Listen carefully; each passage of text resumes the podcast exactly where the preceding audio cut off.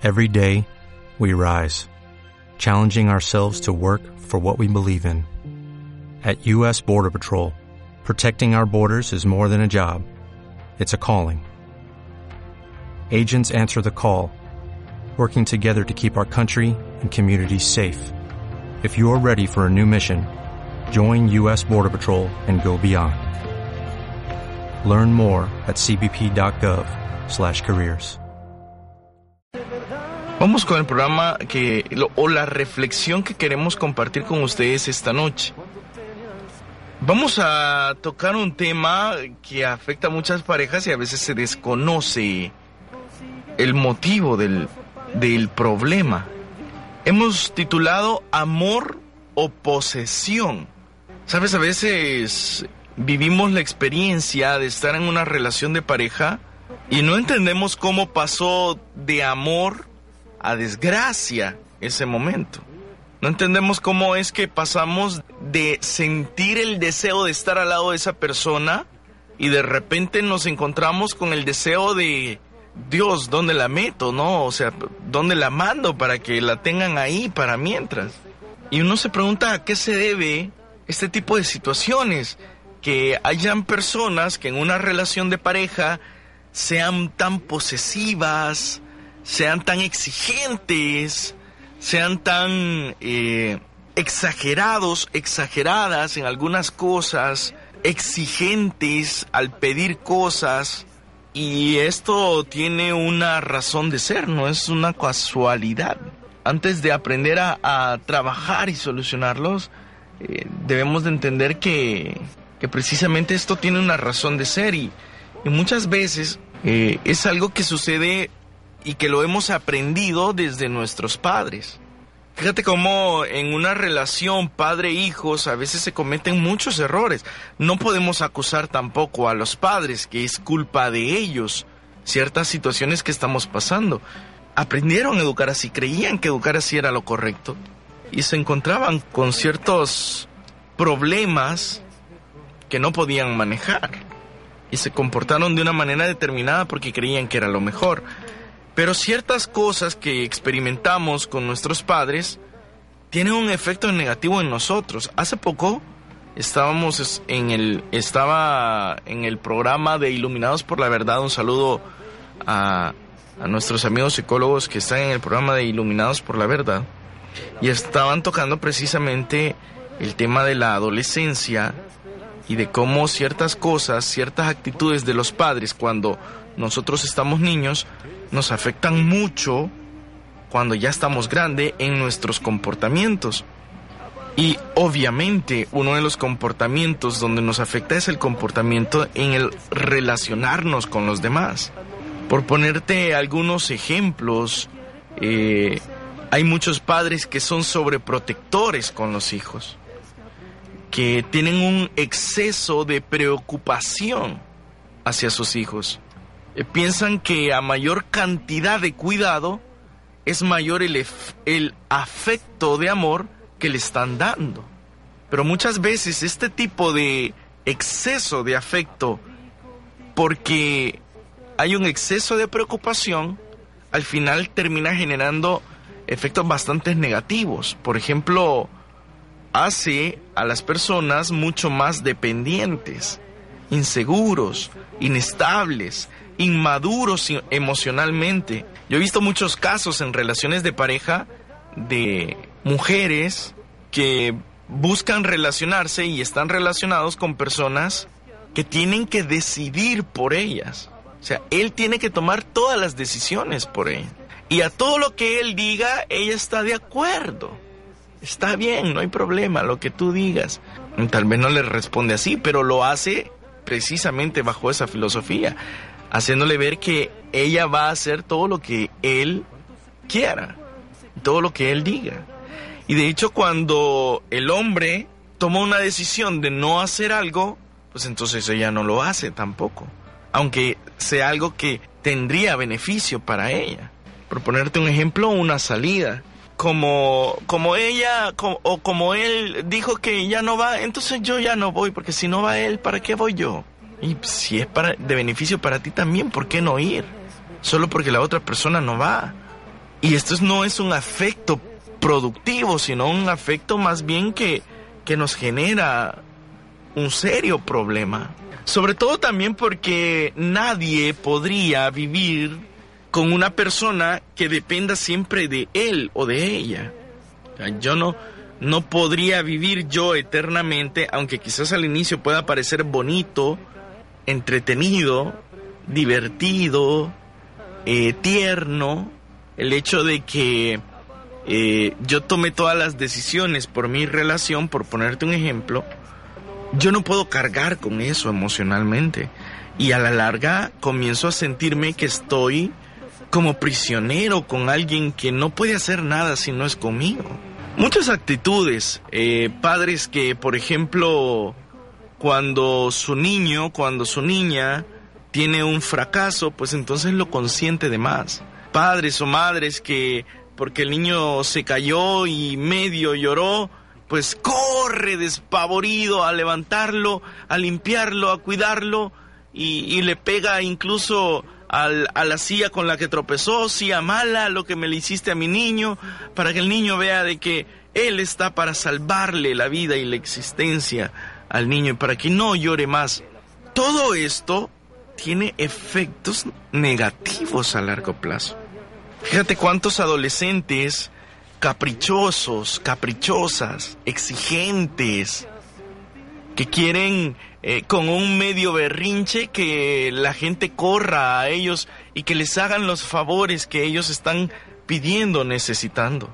¿Cuántas chicas y chicos en, en relaciones de pareja en los que ante una cosita que no, le, no les agrada, una cosita así, insignificante, que no les agrada, pues entonces hacen unos berrinches como que si fuera el niño al que el papá le dijo no te voy a comprar el juguete.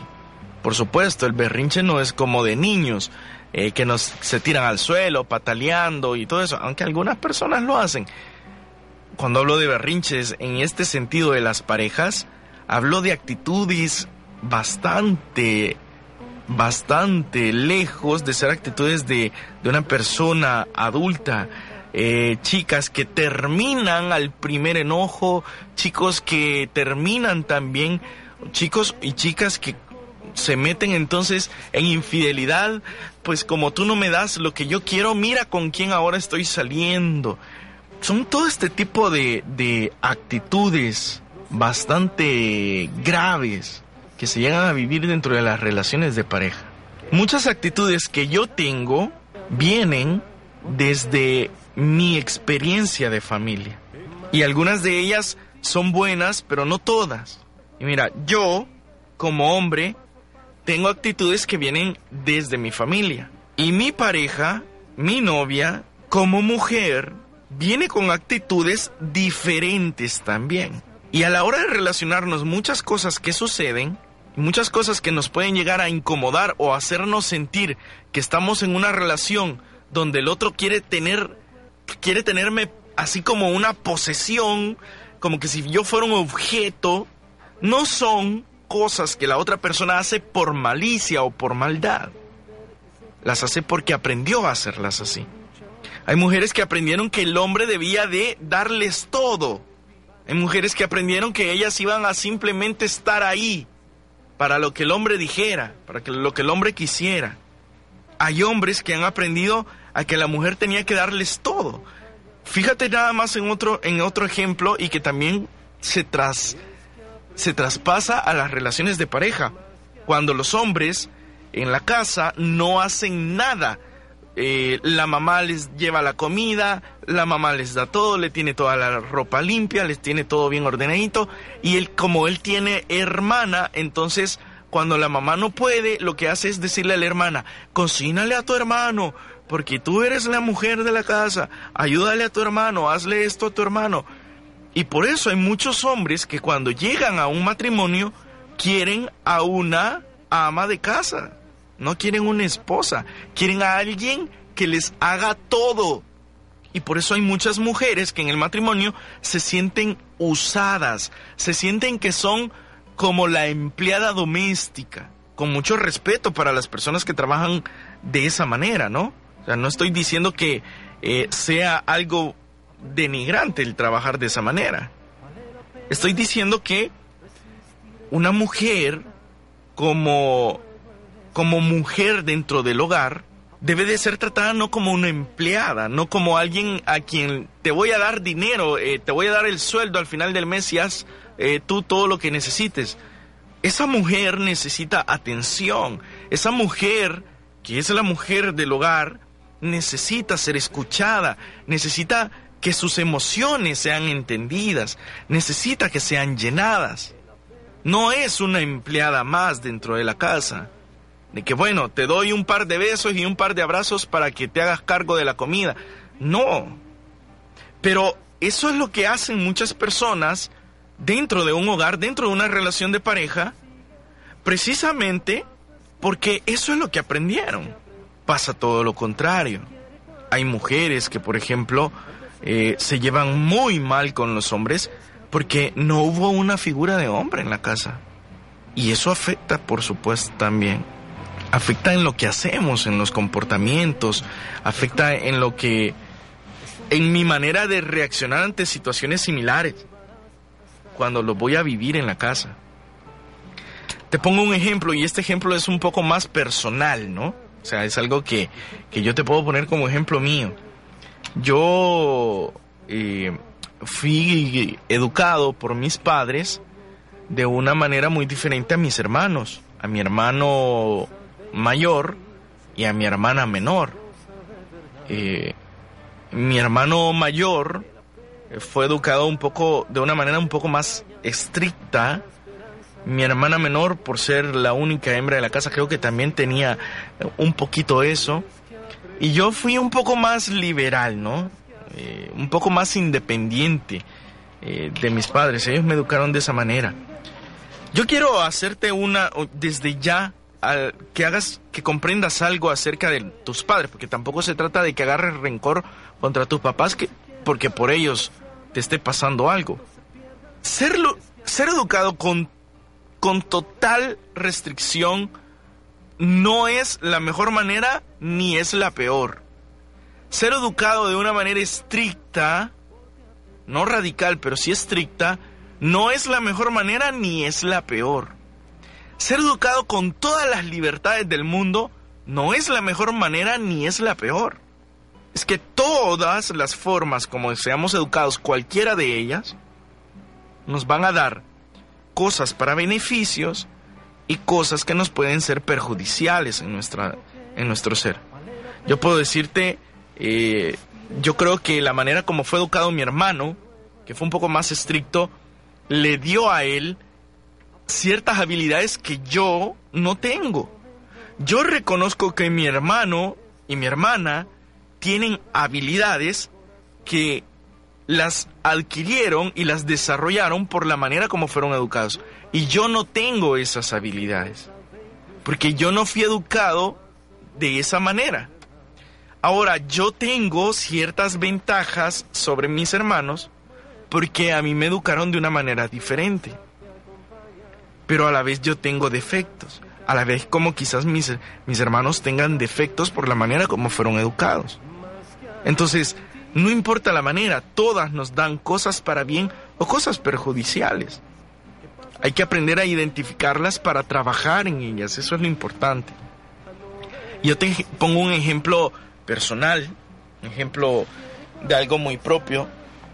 Al ser yo educado por mis padres de una manera muy independiente, eh, yo tomaba, tomaba mucho mis decisiones, no, ellos no intervenían tanto, no habían muchos castigos, no había muchas reprensiones, eh, eran mínimas, sí las habían, pero eran mínimas, mucho menos de las que habían en mis hermanos, que había un poquito más de restricciones, no impuestas, pero sí se entendía que eso había en la casa. Entonces, eh, yo tengo un detalle que yo soy bastante independiente de mi familia en el sentido de que, por ejemplo, yo me fui a vivir fuera del país y yo no tenía ningún problema. Yo no era que, ay, me moría por, por, por, por regresarme por mi familia. Y no era que no los amaba. Es que la manera como había sido educado era algo que me hace ser un poco más independiente. A diferencia de amigos con los que estudiábamos eh, fuera del país, y, y, ellos se regresaron a mitad de año porque no aguantaban estar lejos de su familia.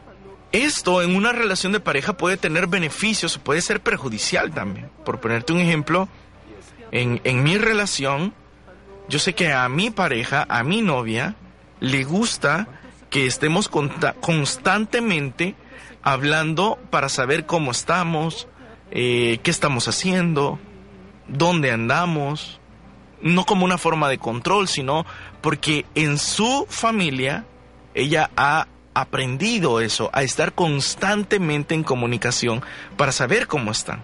Entonces, eso contrasta con, con lo que yo soy. Yo no soy de las personas que constantemente se tienen que comunicar. De hecho, en, en, mi casa lo saben muy bien. A veces hasta se asustan porque me encuentran en la casa, porque yo de repente paso mucho tiempo fuera de la casa e incluso puedo no llegar un par de días a la casa, porque de repente salen cosas que hacer incluso fuera de San Salvador. Y yo tengo el detalle de que yo no llamo a mi casa. Porque no, no he sido acostumbrado a tener ese tipo de comunicación. De repente me llaman para decirme, muchacho, estás vivo, no te han secuestrado o algo así por el estilo. Y es en serio, es en serio. Eh, y mi mamá sé que está escuchando el programa y es verdad, de repente me habla ella eh, ya anoche y me dice, muchacho, estás vivo, o sea, te han secuestrado. Eh, ¿a, quién hay que pagarle el, el, secuestro o qué? Yo no estoy acostumbrado a comunicarme, a, a decir dónde estoy, porque estoy acostumbrado a una independencia en mi relación es diferente. Y para mí ha sido un contraste que al inicio ha sido incómodo. Y yo, o sea, ¿por qué tanta comunicación? ¿Por qué todo el tiempo? Pero yo comienzo a descubrir y, y, me doy el tiempo de conocer la manera en la que ha crecido mi pareja. Y entonces entiendo que para ella eso es importante. No es que ella quiera frustrarme la vida preguntándome todo el tiempo qué hago es que para ella es su manera de comunicar amor dentro de, una relación de amor, porque esa es la manera como ha crecido con su familia. Ahora, el trabajo es de ambos, de conocernos, aceptarnos y entonces comprendernos. Yo tengo que conocer primero cómo ha sido ella, cómo ha sido creada ella, criada ella en su hogar tengo que aceptar que es diferente a mí para poder comprender el por qué a veces se comunica tanto de una manera como yo no lo he hecho. Y eso me ha permitido a mí, por amor y con amor, aprender a comunicarme de la manera como a, ella le hace sentirse bien. Si yo no me diese ese espacio, ese tiempo, yo hubiese terminado sintiéndome en una relación donde estoy siendo controlado todo el tiempo. Y es lo que le pasa a muchas personas, se sienten, o sea, como que si fuese la posesión de la, de la otra persona, porque parece que impone todo. Pero todo es, tiene que ver con la manera como fuimos educados. Imagínate hoy en día, y, e insisto, el tema de cómo debe o no de ser un padre con, los hijos es un tema que, no es lo que yo quiero tratar de decir. No, no quiero decir que sea bueno o sea malo, pero hay cosas con las que hay que tener cuidado. Los padres de familia que consienten a sus hijos en todo, en todo. Incluso eh, padres de familia que ante el fracaso de sus hijos, entonces eh, como fracasaron y los ven llorar porque se, porque se equivocaron y los ven llorar y entonces los papás lo que hacen es tratar de buscar la manera de consentirlos para que ellos ya no lloren y estén felices. Padres de familia, los, a los hijos hay que dejar que fracasen de vez en cuando, que lloren, que lloren todo lo que puedan, para que entiendan que en la vida a veces hay fracasos, a veces se equivocan, no siempre ganamos. ¿Y cuántos jóvenes la tasa de suicidios por fracasos amorosos es impresionante. La tasa de suicidios por fracasos amorosos es impresionante, es altísima. ¿Y por qué? Porque han crecido educados a que si fallaban, si se equivocaban, pues había alguien que les iba a solucionar eso, que les iba a, dar todo y les iba a, iba a estar siempre ahí con ustedes. Y por eso hay muchas personas que no soportan terminar una relación de pareja. Se la pasan martirizando todo el tiempo.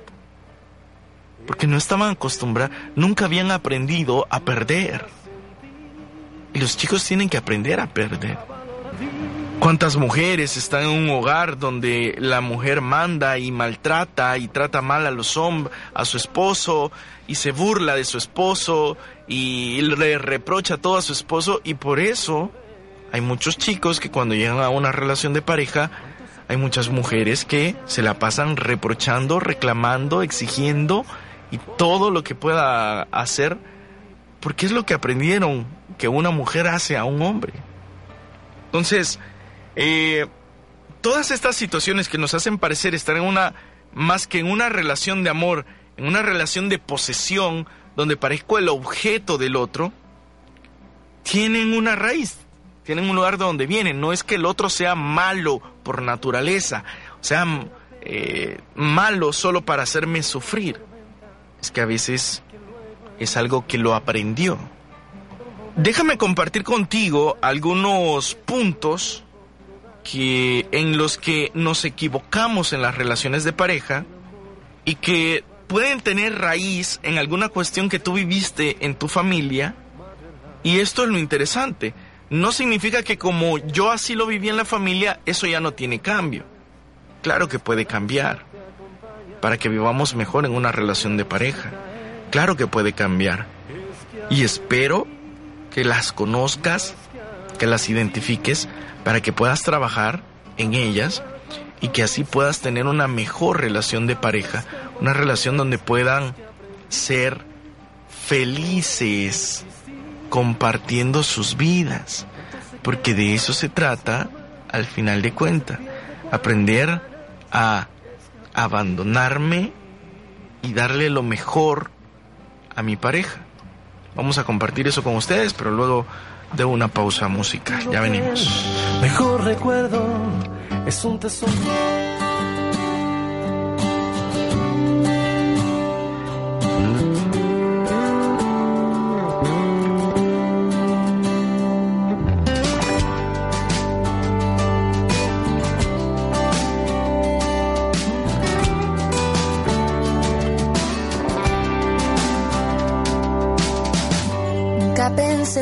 Fin llegarás, el ser que yo tanto esperaba. Enciendes tú mi vida entera puedo ver mejor contigo ahora en ella. Y siento que me toco ya en la tierra. Me gusta cuando dices lo que sientes,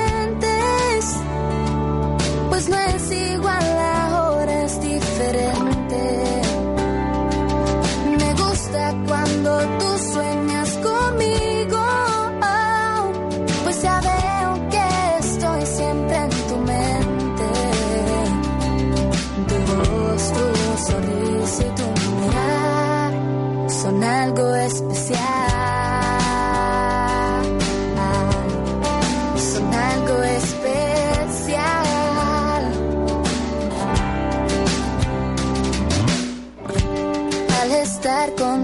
contigo puedo descubrir que lo que siento es algo sobrenatural. Con solo ver tus ojos puedo descifrar que nuestro amor puede llegar al más allá.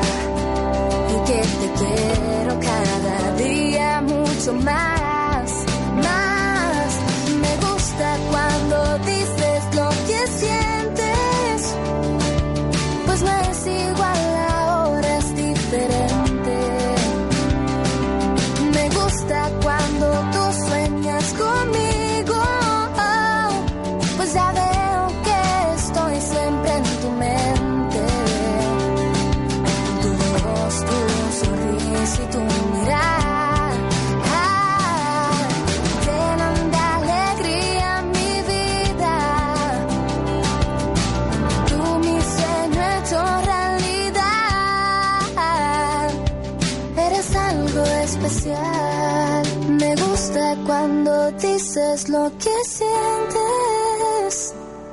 no es igual, ahora es diferente.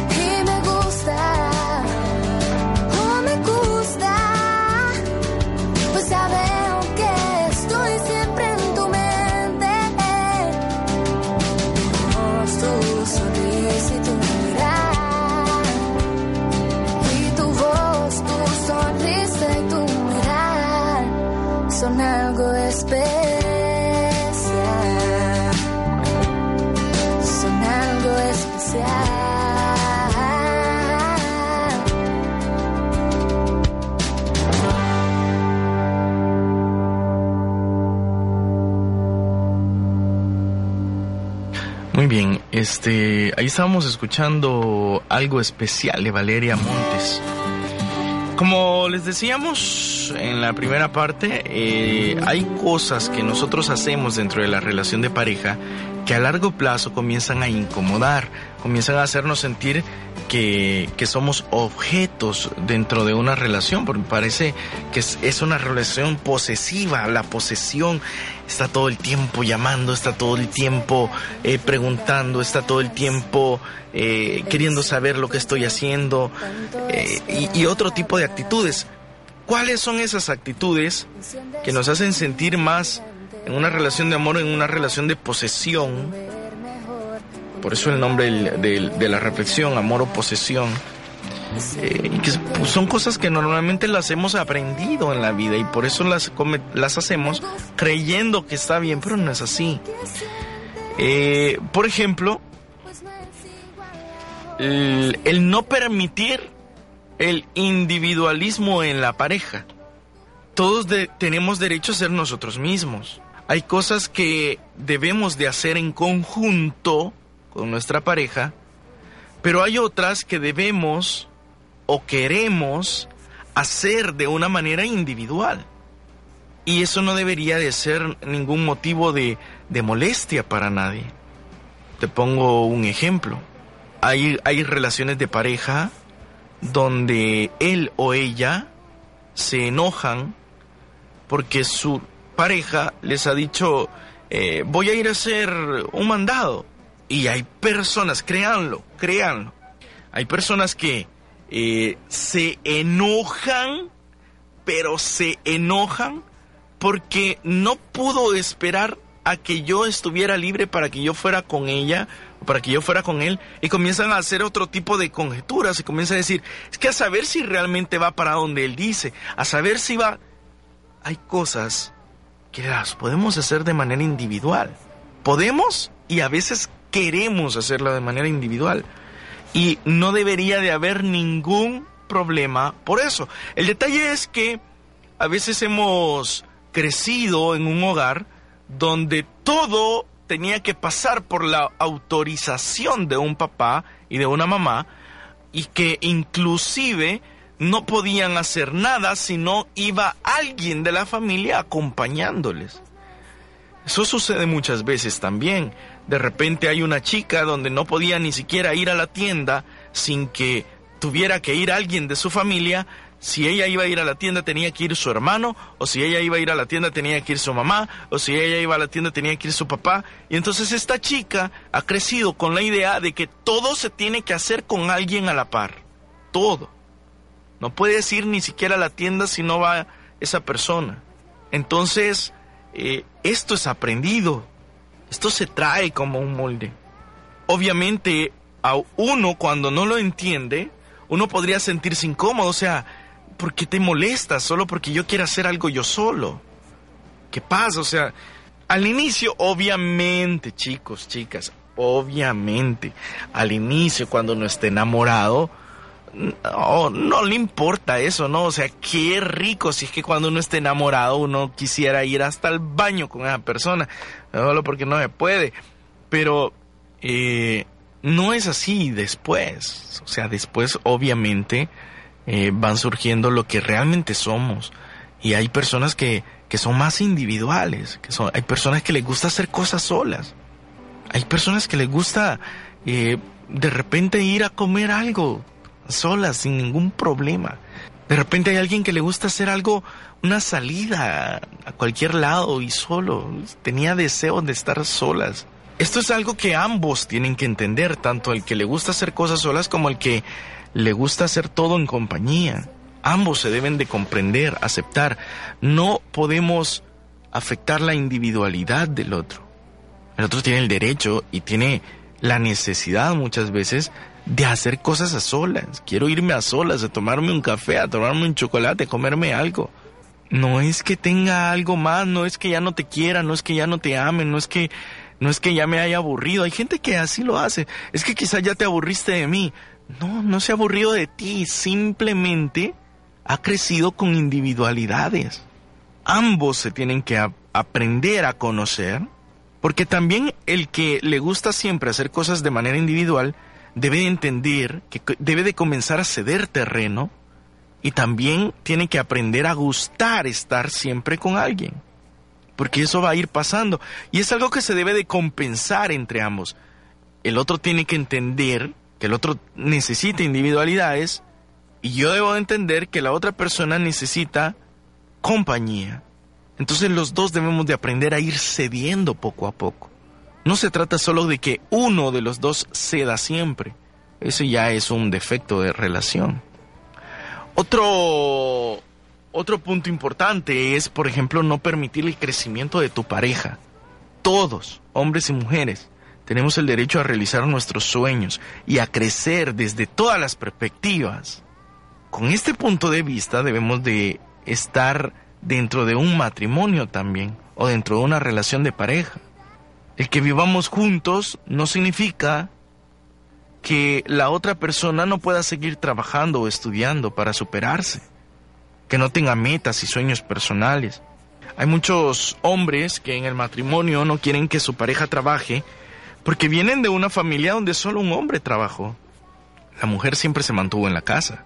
Yo recuerdo en una ocasión haber hablado con una persona, con un hombre, que, que me decía que no encontraba a la mujer que él quería, porque hoy en día todas las mujeres querían eh, estudiar y trabajar y él soñaba con una mujer que estuviera siempre en la casa, que pudiera ah, dedicarse a, educar a sus hijos, una mujer que pudiera dedicarse a estar en la casa haciendo todos los oficios, que cuando él llegara tuviera siempre la comida hecha.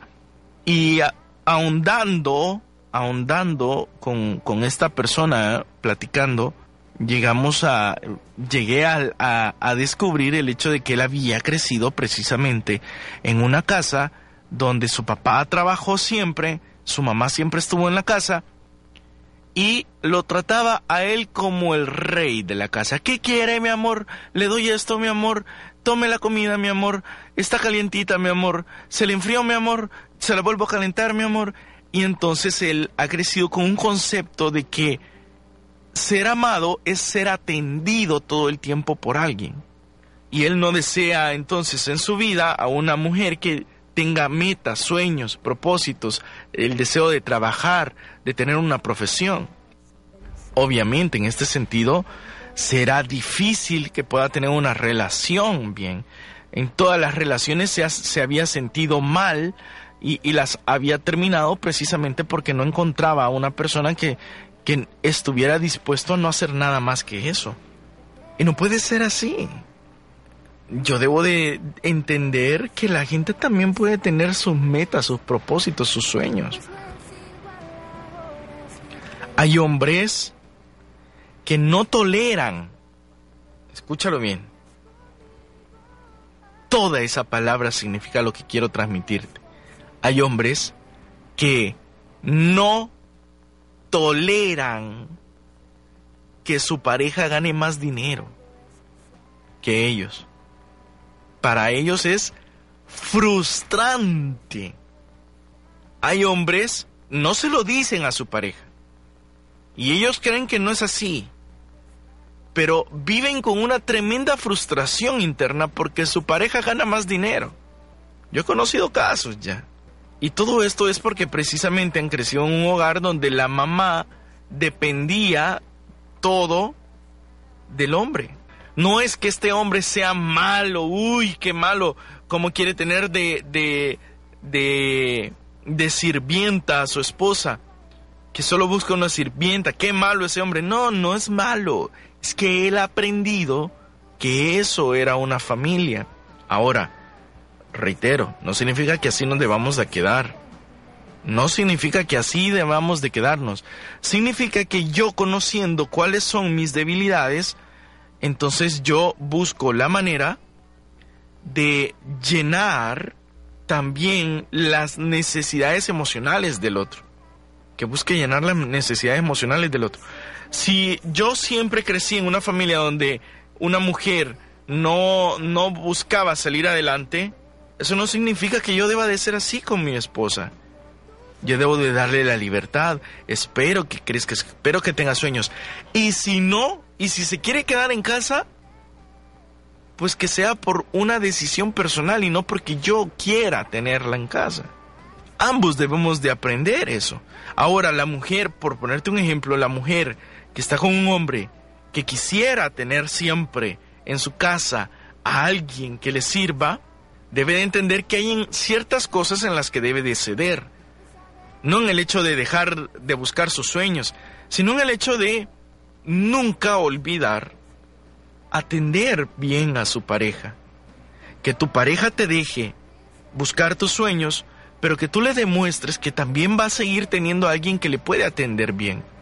Y en eso no hay nada de malo, porque ambos nos estamos viendo beneficiados, nos estamos llenando tú llenas a esa persona en la necesidad de tener alguien en casa que también le brinde ese tipo de servicio, pero a la vez tienes la posibilidad de tener alguien que te permite las libertades en tu vida para poder crecer.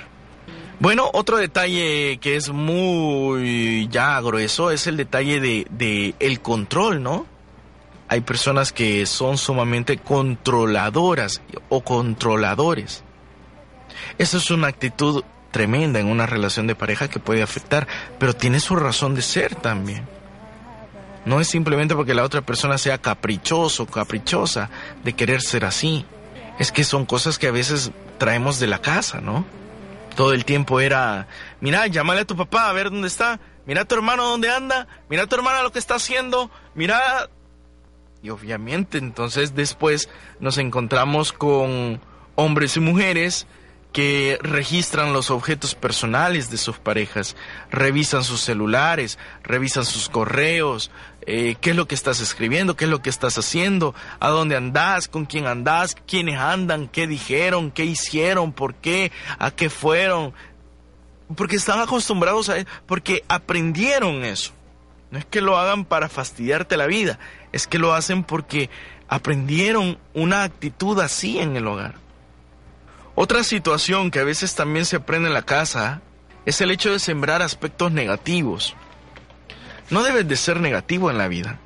Hay gente que vive tanto quejándose de todo, la alegría, el agradecimiento, la ternura, la demostración de amor, la comunicación amable. Fíjate que es, son cosas que a veces las aprendemos en casa también. Ese hecho de los aspectos negativos crecemos en un hogar donde eh, tú llegas contento, papá, pasé, pasé el grado con buenas notas, papá. Y tu papá fue así de, vaya hombre, era lo menos que esperaba, pues, estarme matando yo, eh, trabajando, para que no vayas a sacar eso tú. Bueno, es lo mínimo que yo esperaba, que tú fueras responsable. Entonces creces en un ambiente donde no hay gratificaciones, donde no hay un abrazo de agradecimiento, un abrazo de felicitación, un abrazo de ternura, de qué bueno, te amo, me encantas, eso fue lo mejor que podías haber hecho, es que eso es un logro tuyo, eso, qué bueno, ánimo, adelante, sigue adelante, yo espero que sigas así. Y por eso hay gente que en las relaciones de pareja, pues precisamente actúan de esa manera, de una manera desagradecida. Su pareja hace cosas y, eh, vaya, qué bueno, ¿verdad? Sí, qué bien, ¿verdad? Pues sí, sí, después de todo, ¿no? O sea, ¿qué vamos a hacerle? No siembres aspectos negativos en tu relación de pareja, ten cuidado. Otra situación, avanzamos rapidito, otra situación es eh, tener cuidado cuando queremos imponer lo nuestro. Hay personas que quieren imponer, están acostumbrados a imponer, porque vienen de un hogar donde había alguien que imponía lo que se iba a hacer. Bueno, ahora se va a hacer tal cosa, vamos a ir a tal parte. Papá, es que a mí me habían eh, invitado a ir a tal parte. No, ¿cómo que vas a ir? Vas a salir con nosotros porque todos vamos a ir. Y aunque tengas tareas o aunque tengas una reunión de grupo, aunque tengas, no me importa, tenés que ir con nosotros porque tu familia es primero y nada más. Entonces llegamos a una relación de pareja donde, ¿cómo que querés irte a otro lado si yo tengo cosas que hacer y yo quiero que estés conmigo? Ni se te ocurra. Comenzamos a imponer lo nuestro. Queremos comenzar a imponer lo nuestro. Hay cosas que necesitamos purificar, hay cosas que necesitamos cambiar. Yo quiero que vayas pensando, ¿de qué cosas a veces se ha quejado tu pareja? ¿De qué cosas se ha quejado tu novio, tu novia, tu esposo, tu esposa? ¿De qué se ha quejado? ¿Qué cosas le te ha dicho que le gustaría que tú cambiaras? Y piensa si esas cosas son reales y además piensa de dónde vienen es que quizás tenga que ver con una actitud de tu papá cuando eras pequeño, de tu mamá cuando eras pequeña, de tus hermanos contigo cuando eras pequeño. Esta es la primera etapa eh, para, para comenzar a superarlo. Piensa, voy a decir unas cuantas más, pero luego de una pausa musical más que vamos a compartir ahorita con ustedes.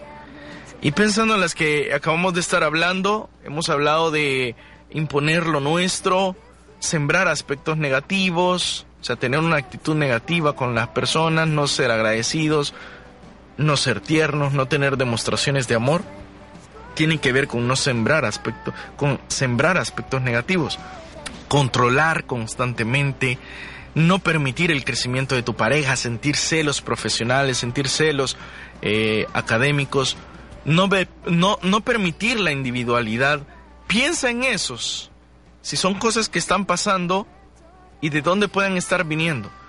Ya regresamos, vamos a compartir otros aspectos negativos que proceden normalmente de lo que experimentamos cuando éramos pequeños y que convierten nuestra relación eh, en una relación de amor, la hacen pasar a una relación de posesión, donde el otro tiene que hacer lo que en mi casa se hacía o cómo lo hacíamos.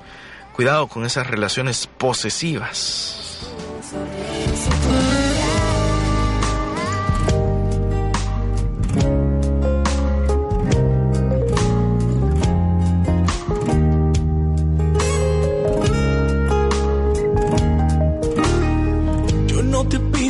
Viajemos a la luna y que caminemos juntos hacia el sol. No te pido que hagamos una locura, ni te pido que arriesgues el corazón. No te pido ni promesas, juramentos, ni razones que empañen el amor.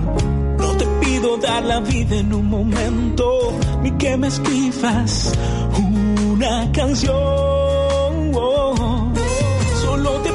la oportunidad de que salgamos tú y yo a conversar, a recordar nuestra historia, a volver a soñar.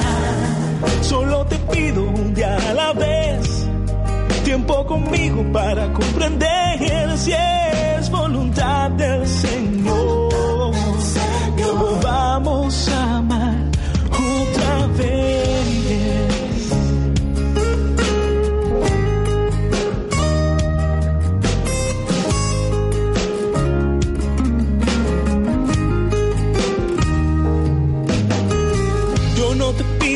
viajemos a la luna, ni que caminemos juntos hacia el sol, hacia el sol. No te pido que hagamos una locura, ni te pido que arriesgues el corazón.